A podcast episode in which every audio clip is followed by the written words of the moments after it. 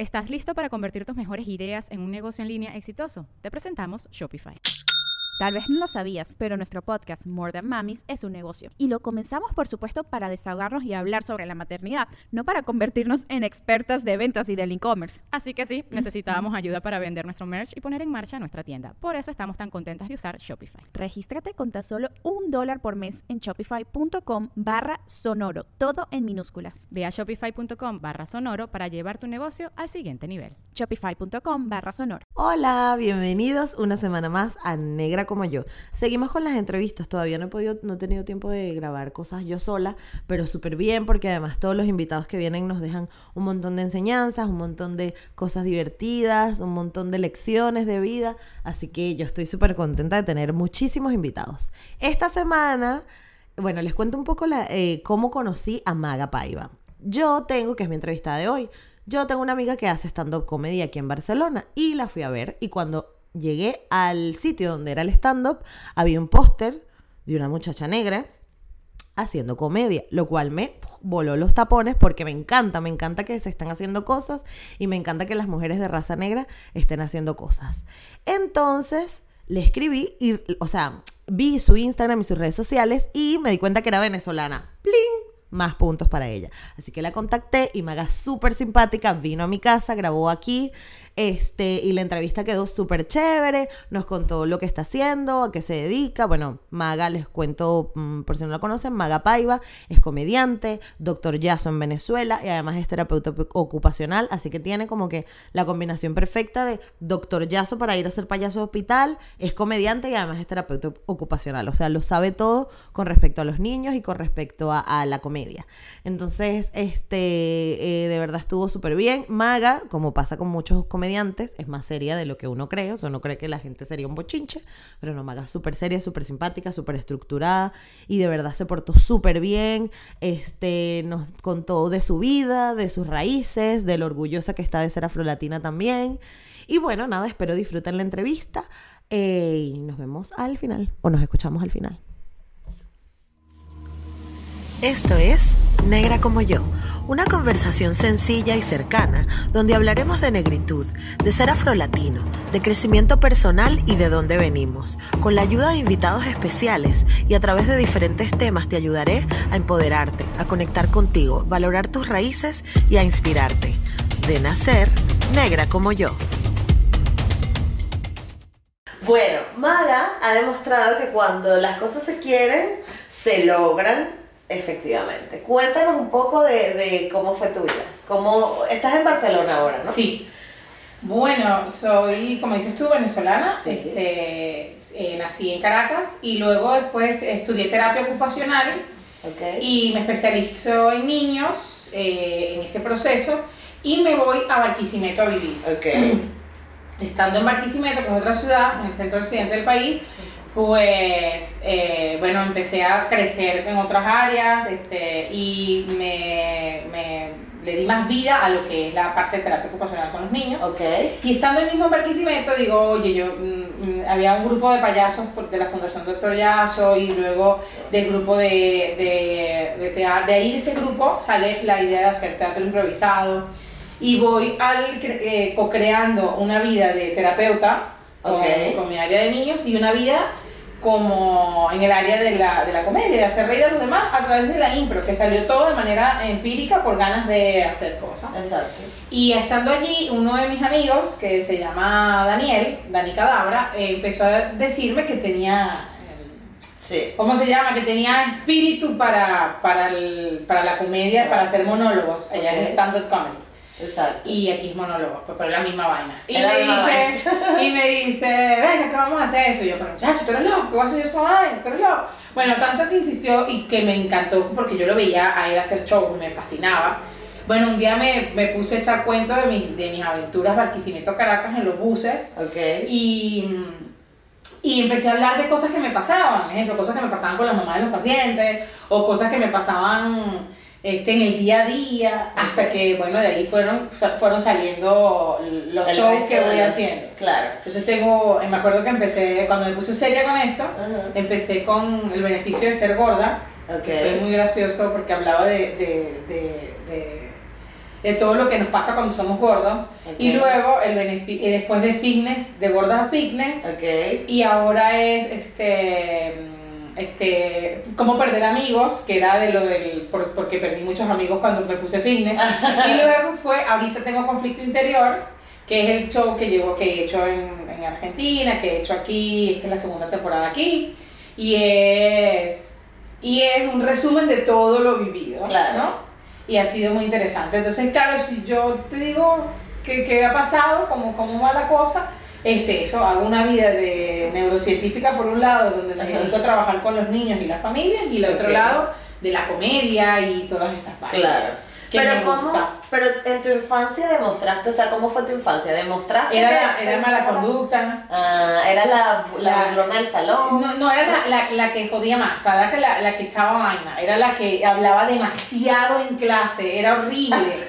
Horrible, horrible. Era como, guau, mi mamá tuvo que ir tantas veces al colegio a firmar porque, porque yo había hecho cosas que no eran. Claro. Y era muy graciosa. Entonces, una amiga que quiero mucho, que es una coach organizacional, que se llama Ana Isabel Guerra, este, me hablaba el otro día conmigo eh, de un conversatorio que tengo por Instagram, me decía, mm, este, eh, que el talento está implícito en aquello que las otras personas no pudieron saber gestionar.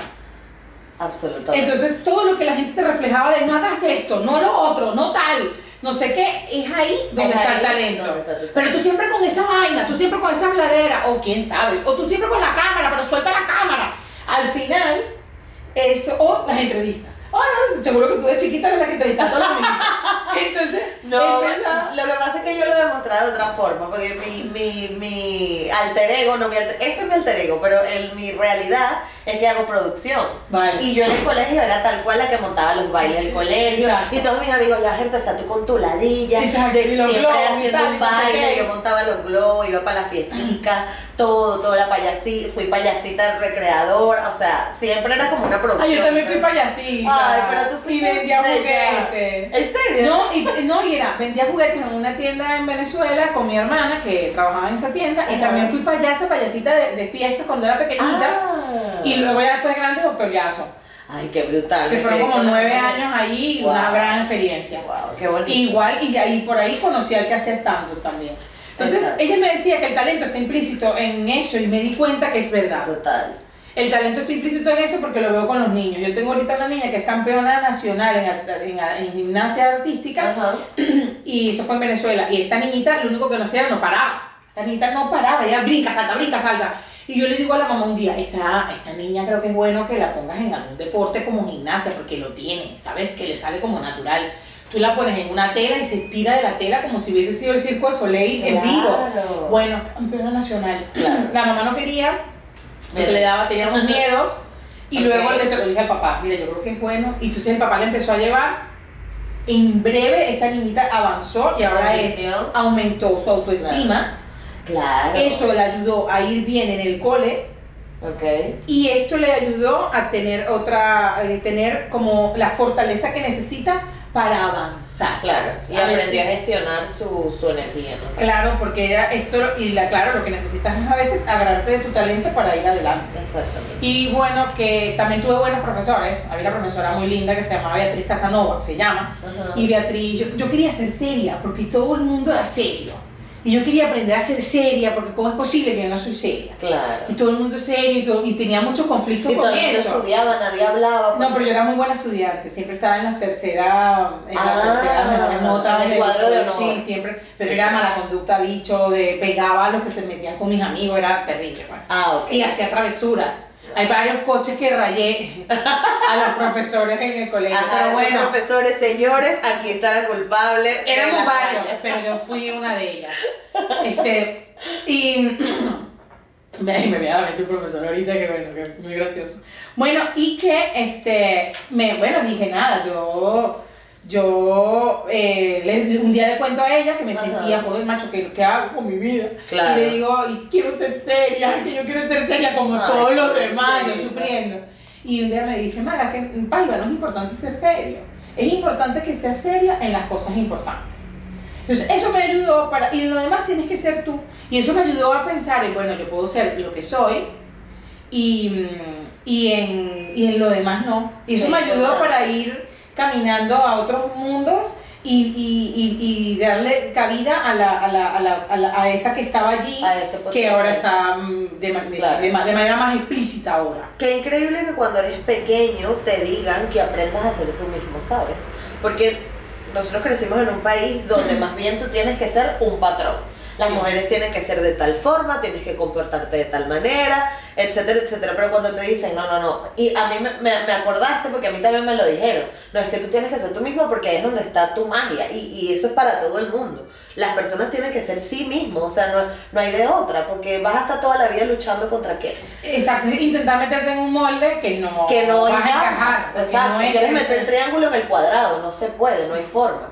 Pero tienes algún recuerdo de tu infancia, porque vamos a meternos hacia lo de la negritud. Ah, vale, claro, claro. Sí, este, ¿tienes algún recuerdo de tu infancia donde por tu color de piel, o sea, donde no querías sentirte tú misma? Bueno, mira, en la infancia sí que, claro que fue hace tantos años, pero que, que en la infancia creo que sí hubo varias veces este, varios términos.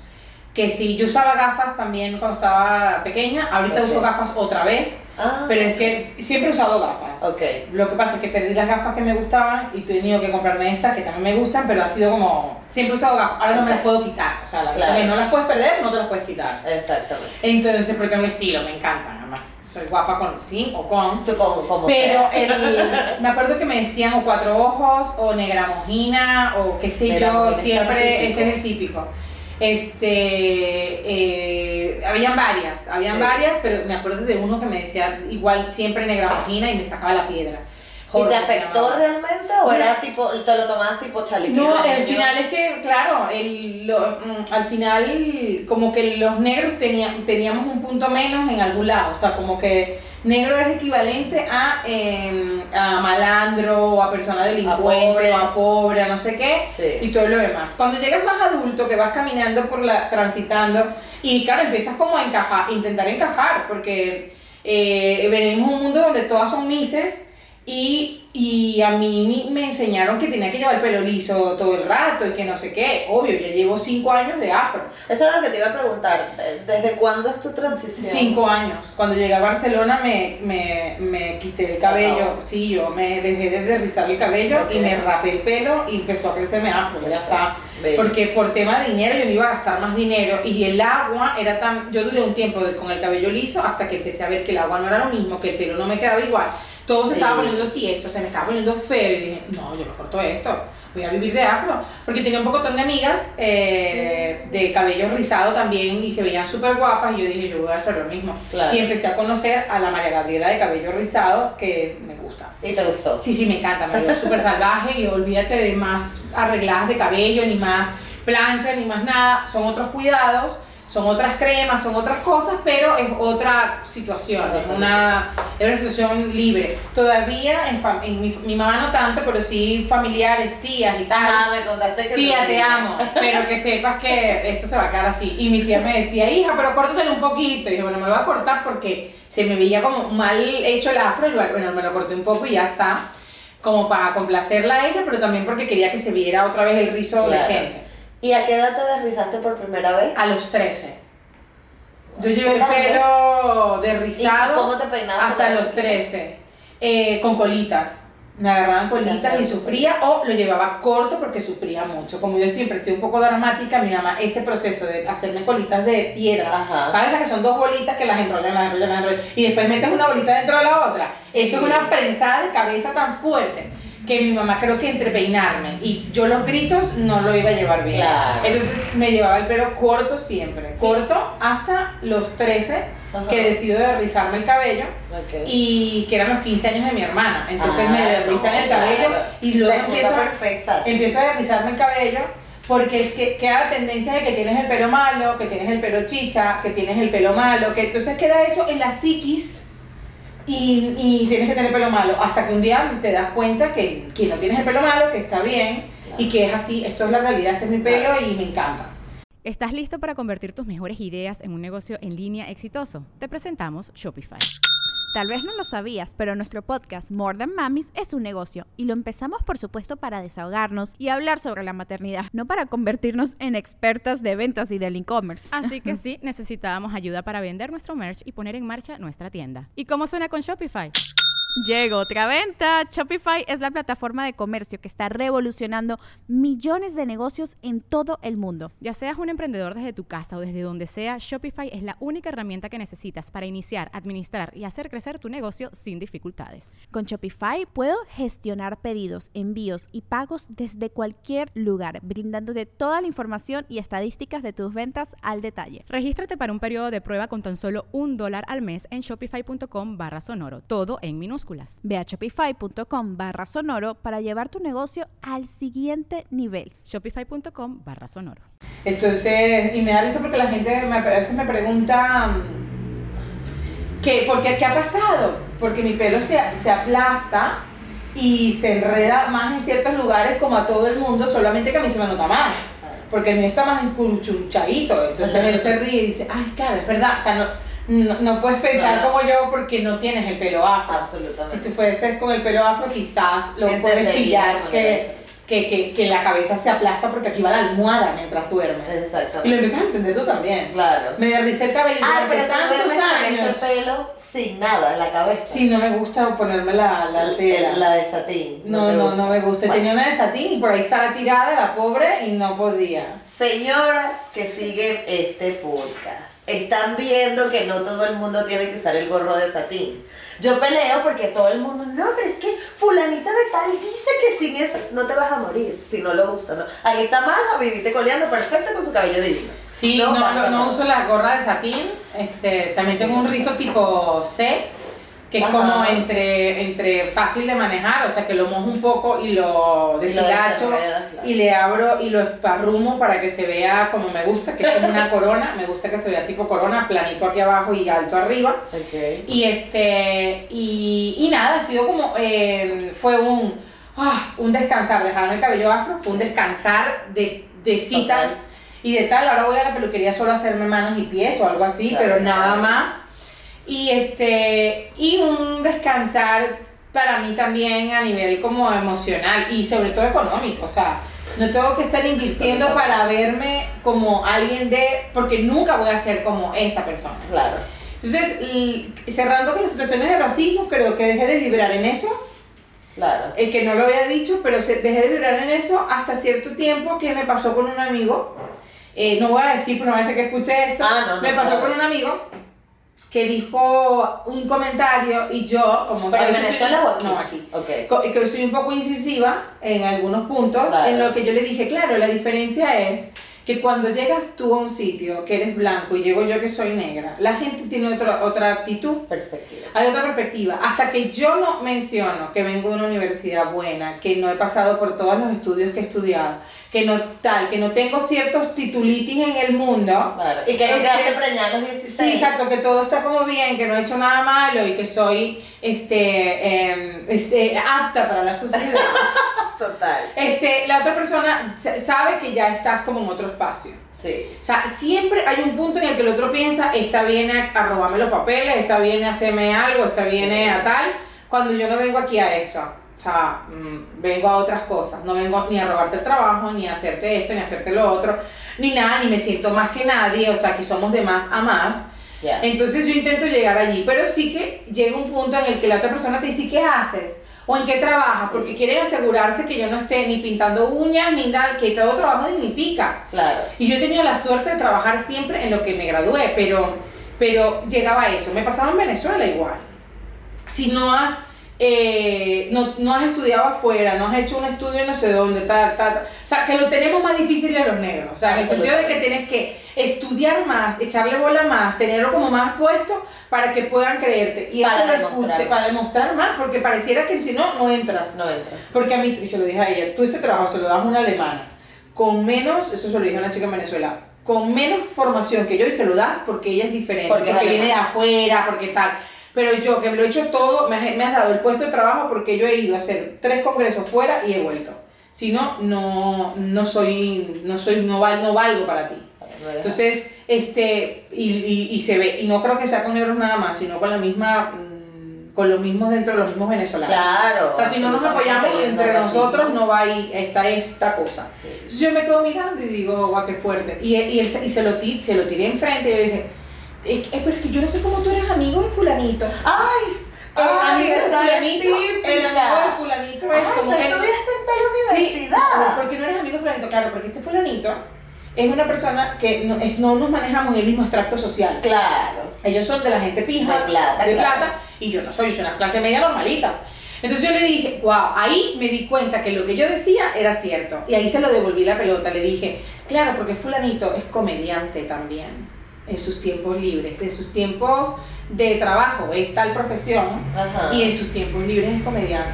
El hecho de que tú y yo nos coincidamos es porque estamos en estratos sociales distintos y hoy nos ha tocado estar de frente tú y yo, Claro. porque la vida nos ha puesto aquí. Claro. Pero mm, tal, y no digo más nada porque lo puedo pillar. Claro, Entonces, claro, pero esta tranquila. persona quedó así y es que es verdad. Entonces yo, que, no, que me he portado súper bien, que no he entrado en ninguna situación eh, de, eh, de otro índole. Chica, eh, que no robaste a nadie. Que no robé a nadie y ni, ni me terminé en rehabilitación con drogas, ¿sabes? Este, eh, cuando ves al otro golpeado y dices, a ver, que, que yo mis realidades por lo menos las tengo montadas en el enfrente, la gente lo puede ver, o sea, Claro. y digo qué fuerte. Eso sí que lo que se ha vivido y aquí también me ha pasado. Cuando hubo el rollo con los africanos, que no sé qué, que robaban, que lo, qué sé yo. Me estoy sentada en el metro y la señora, en el bus, y la señora de atrás venían hablando de, de que los africanos que se están viniendo para acá, que la seguridad social, que no sé qué, y yo dentro de mí, claro, veo y veo que la gente me está mirando. Sí. Y yo no entendía qué pasaba y me quito los cascos porque estaba escuchando música y empiezo a entender la situación para ver qué es lo que pasaba porque la gente me miraba. Y yo giro, las miro, ellas me miran, pero no, como veo que no es conmigo, me pongo los cascos otra vez. Y ella siguió hablando, pero yo, eso se quedó con ella porque yo no, no entré en detalle. Ok. Y luego entendí que era que estaban enfadados porque la seguridad social y porque lo otro.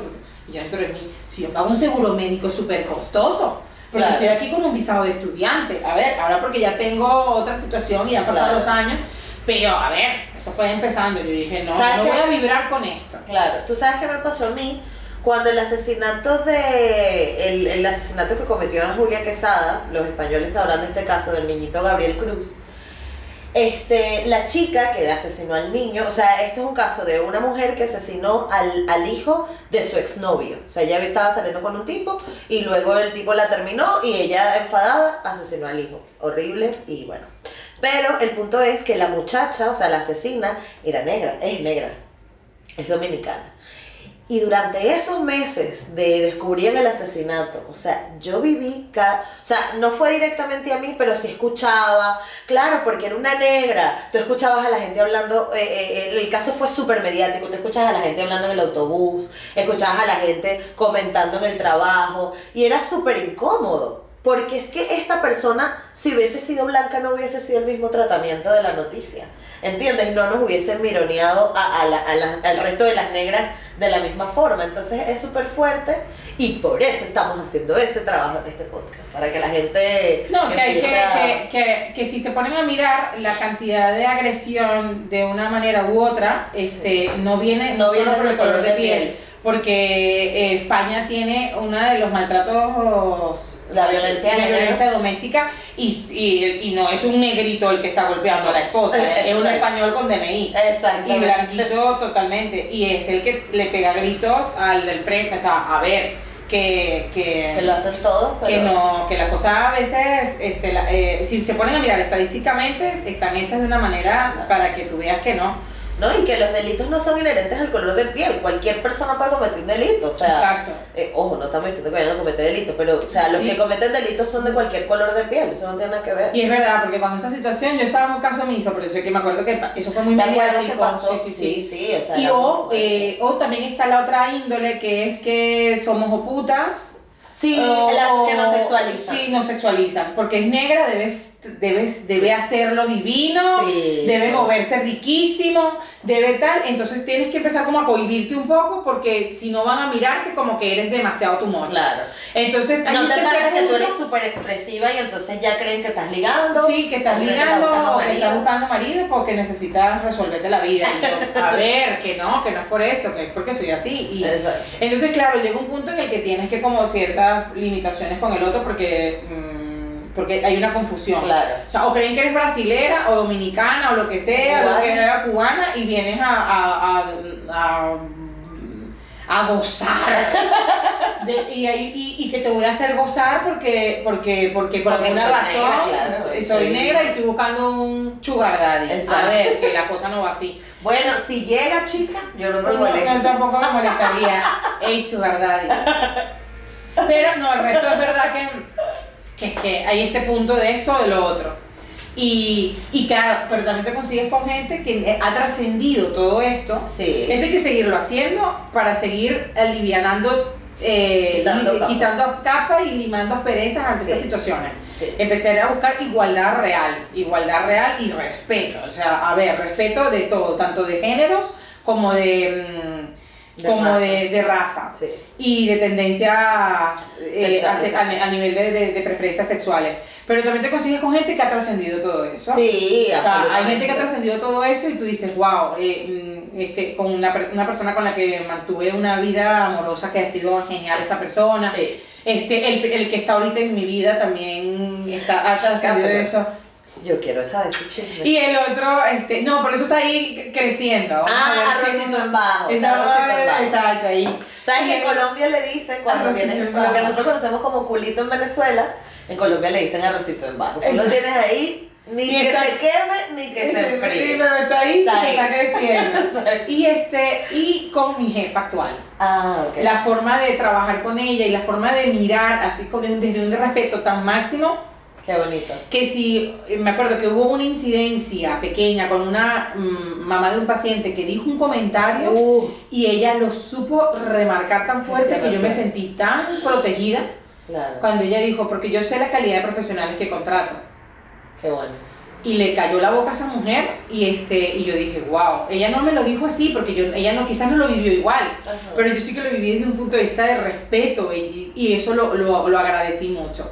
Y siento que es importante este, seguir haciendo ver que, que mostrarlo de manera genuina que, que, que todo el mundo tiene derecho a, a- a mostrar lo que es.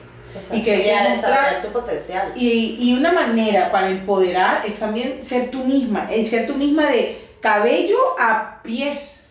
Sí. O sea, es de cabello a pies. Yo tengo muchos grupos de amigas que son más tántricas, más yogi, más tal, más lo otro, más... Y claro, yo soy de las que se pintan las uñas y ellas jamás hacen eso. Claro. Y yo soy de las que le gusta maquillarse y las otras no. Y todas encajamos y todas entramos y todas somos bienvenidas en el mismo círculo. Sí. Entonces es eso por allí. O sea, es que, es que si yo llego a tener hijos, y ahorita en mi caso es mi hermana que tiene una niña, es que sea ella. Absolutamente. Que sea ella y que si lo quiere llevar de una manera o lo quiere llevar de otra, que sea ella.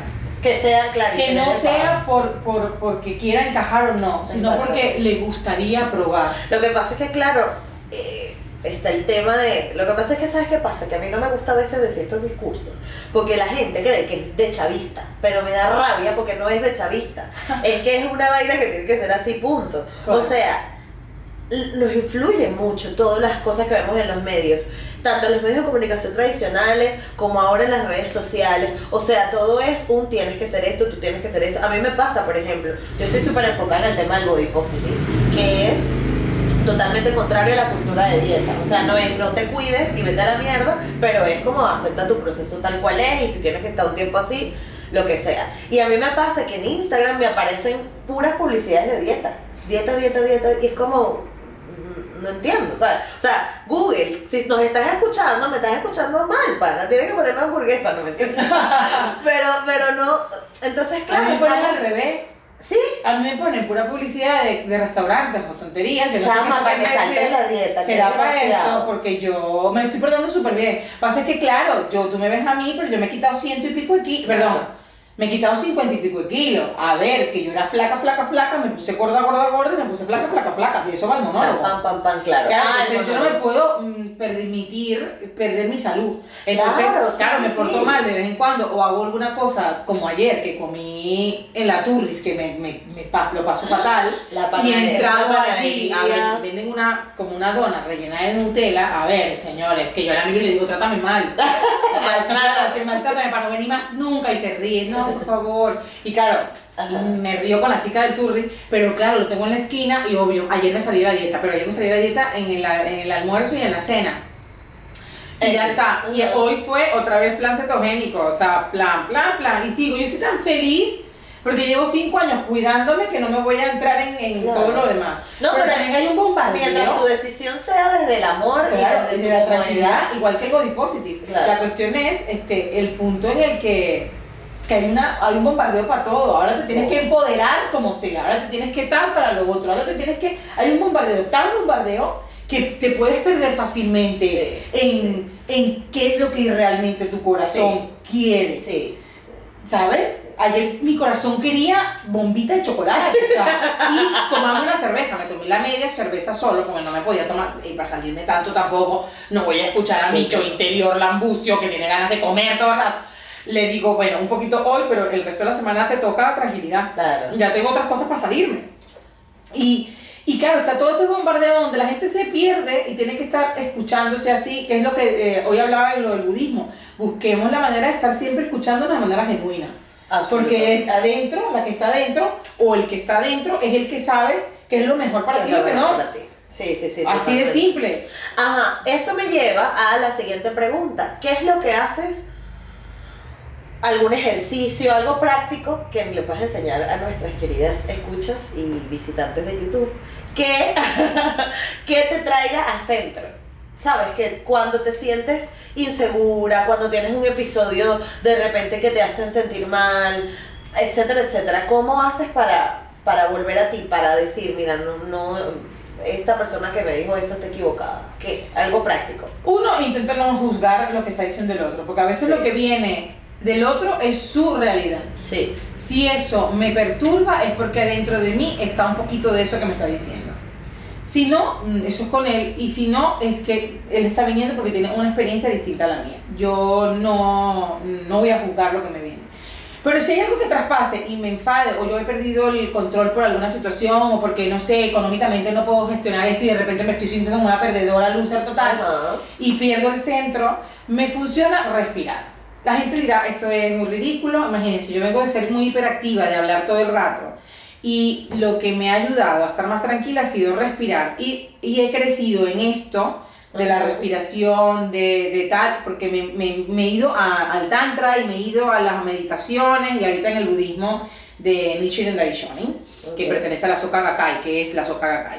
Y entonces, pero ¿qué hice yo en un punto? La respirarse, respirar y estar consciente del aire que entra y sale por un rato, que si tú le quitas todo lo que es la tendencia mm, eh, emocional o de técnica o de terapéutica, Ajá. el respirar con- de manera consciente, de manera neurocientífica, es hacer que el cerebro se distraiga en un conteo Sí. y el cerebro izquierdo, al estar contando, se distrae y el derecho puede sacar un poco más de área más artística, plástica, filosófica. Ok. Porque el derecho necesita contar, necesita precisión, cálculo, mientras que el otro necesita liberarse. El izquierdo. Ay, Sí, que yo no sé. Sí, sí, el ¿Cuál izquierdo es el, el- el- calculador. Ok. El que necesita ciertos, eh, que distraerse con cálculo. Y el otro necesita liberarse, que es el creativo el derecho. Entonces, el contar, el respirar, el soltar, hace que tú caigas dentro de ti. Claro. O sea, estás habitando el ser que hay en ti, no lo que dice la sociedad, no lo que dice el otro. Y ahí, en esa escucha,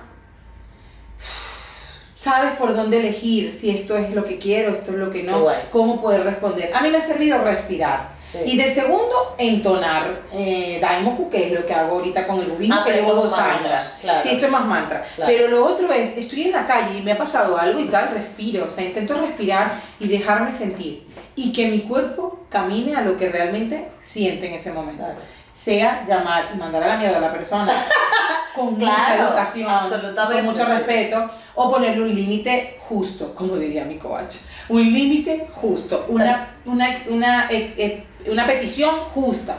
Y decirle, mira, esto me ha gustado, esto no, y esto me ha hecho, Claro. esto me ha hecho sentir incómoda, y de verdad en este momento no me apetece que sigamos conversando de esto, o siento que esto no, eh, me siento como una invasión. O sea, sentir lo que yo siento y expresárselo al otro. Claro. Ya, eso me parece más auténtico que cualquier cosa. Eso es lo, de cualquier cosa. Eso es lo que yo intento hacer conmigo. Claro. Intento tratar a la gente con ese mismo respeto. Claro. Eso es lo que me ha funcionado.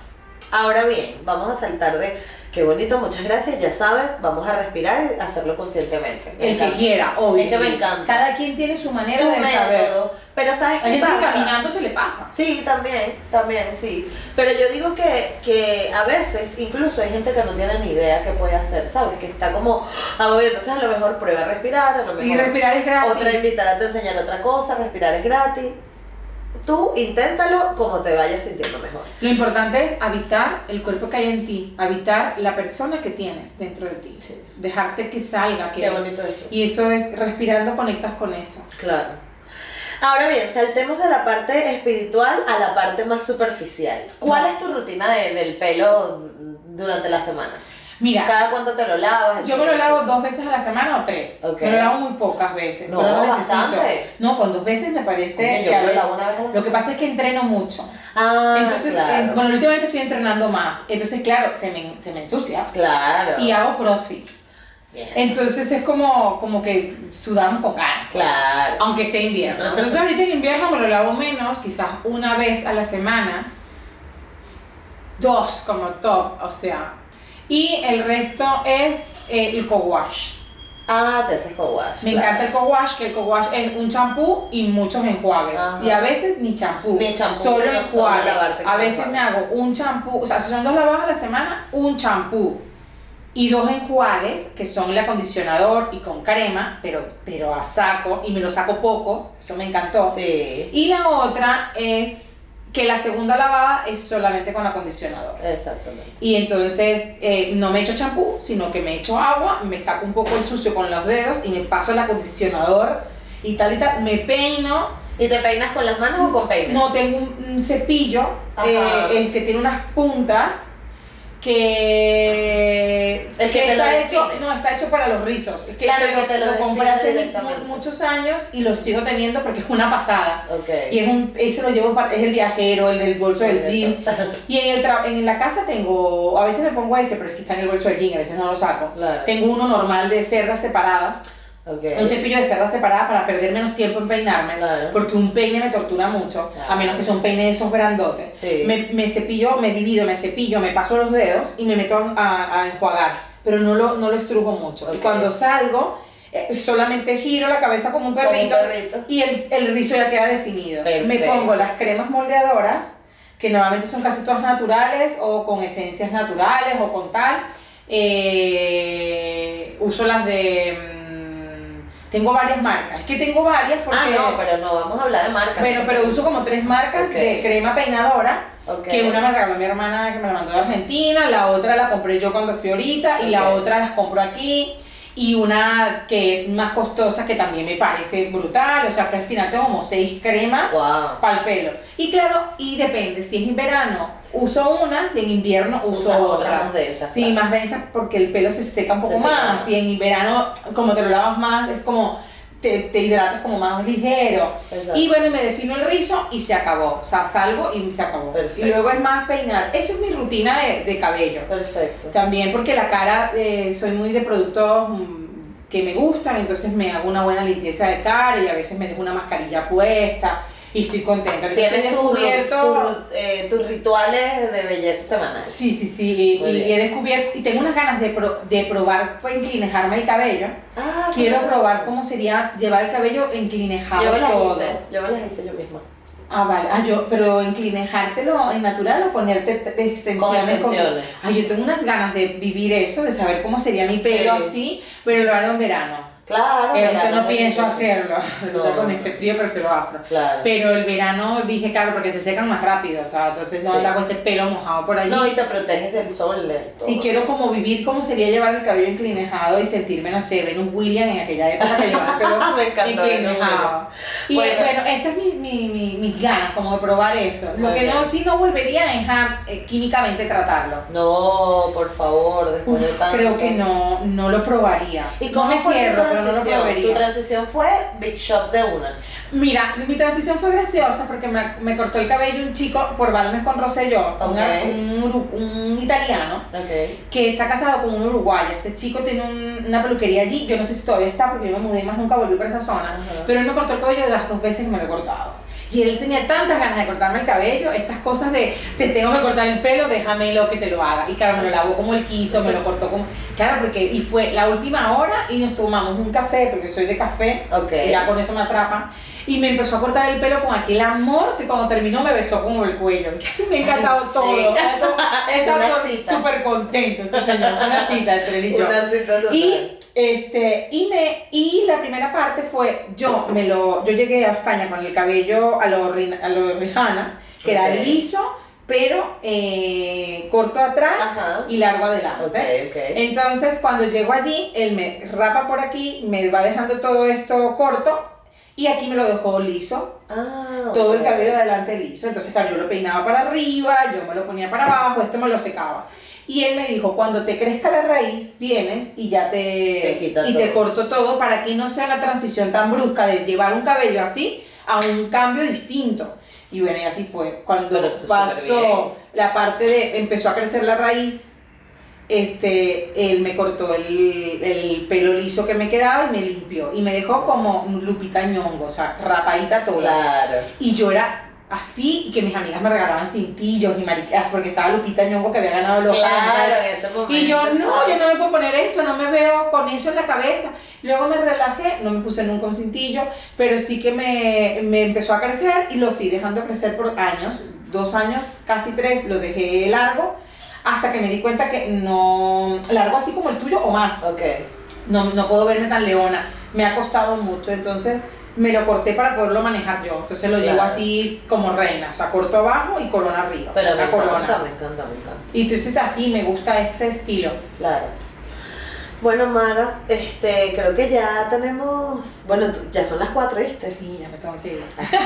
Maga tiene una cita ahora y tiene que irse corriendo, pero yo quería saber si de alguna forma tú, porque iba para eso, pues te has buscado, no sé, lectura de repente africana o de dónde viene tu familia. Ah, claro. Te has puesto como No, claro, claro, y ha sido mu- mucho más fácil porque tenemos escritores en la familia, mi tío Carmelo, que Dios lo tenga en su santa gloria, mi tío Carmelo. Paiva, y él escribió sobre la historia de nosotros, de la familia. Qué Ha, ha escrito sobre libros de Barlovento, de Mampural. ¿Tu familia es de Mamporal? Sí, Ah, somos, mi, mi familia viene de parte de padre de Barlovento y de parte de madre de, del Falcón de la Sierra, la parte de la Ah. sierra. ¿Y tu mamá también es negra? Sí, mi mamá es morena clara. Es que mi abuela era muy blanca, blanca, blanca y se casó con un sambo amarillo, negro, hermoso, Ok. que era mi abuelo Pablo, y, y mi mamá es una morena clara con el cabello más liso. O sea, Ok. ella- y mi padre, es ahí era, mi abuelo era el blanco, mi abuelo Justo Rosendo, y mi, mi, abuela, la- Asunción, era la negra, pero negra, negra como el ébano. Ajá. Y de ahí salieron los otros, los tíos y toda la familia, que son todos una mezcla. Ok. Este, mi papá es el menor de toda la familia. Y el que viene antes de él, que fue el que falleció hace ya un tiempito, mi tío Carmelo, él siempre ha sido, el que era economista, pero siempre le, gustó la escritura y, la-. Y, y bueno, y, y- y profundizó en la familia, profundizó en las raíces nuestras, profundizó de dónde venimos. Ay, y ha sido muy lindo porque gracias a eso eh, tenemos escudo de armas, los Paiva, tenemos, hay una, una fiesta que se organizaba que se llamaba La Paivera, que se hacía en Caracas, y era por todos los Paivas porque el apellido venía de, de, la- de una De- descendencia portuguesa Ok. y de todos esos esclavos que trajeron para trabajar el cacao en la zona de Mamporal. Que Mamporal viene el nombre por, el, por una, ma- una planta que se daba allá que se llamaba Ampora.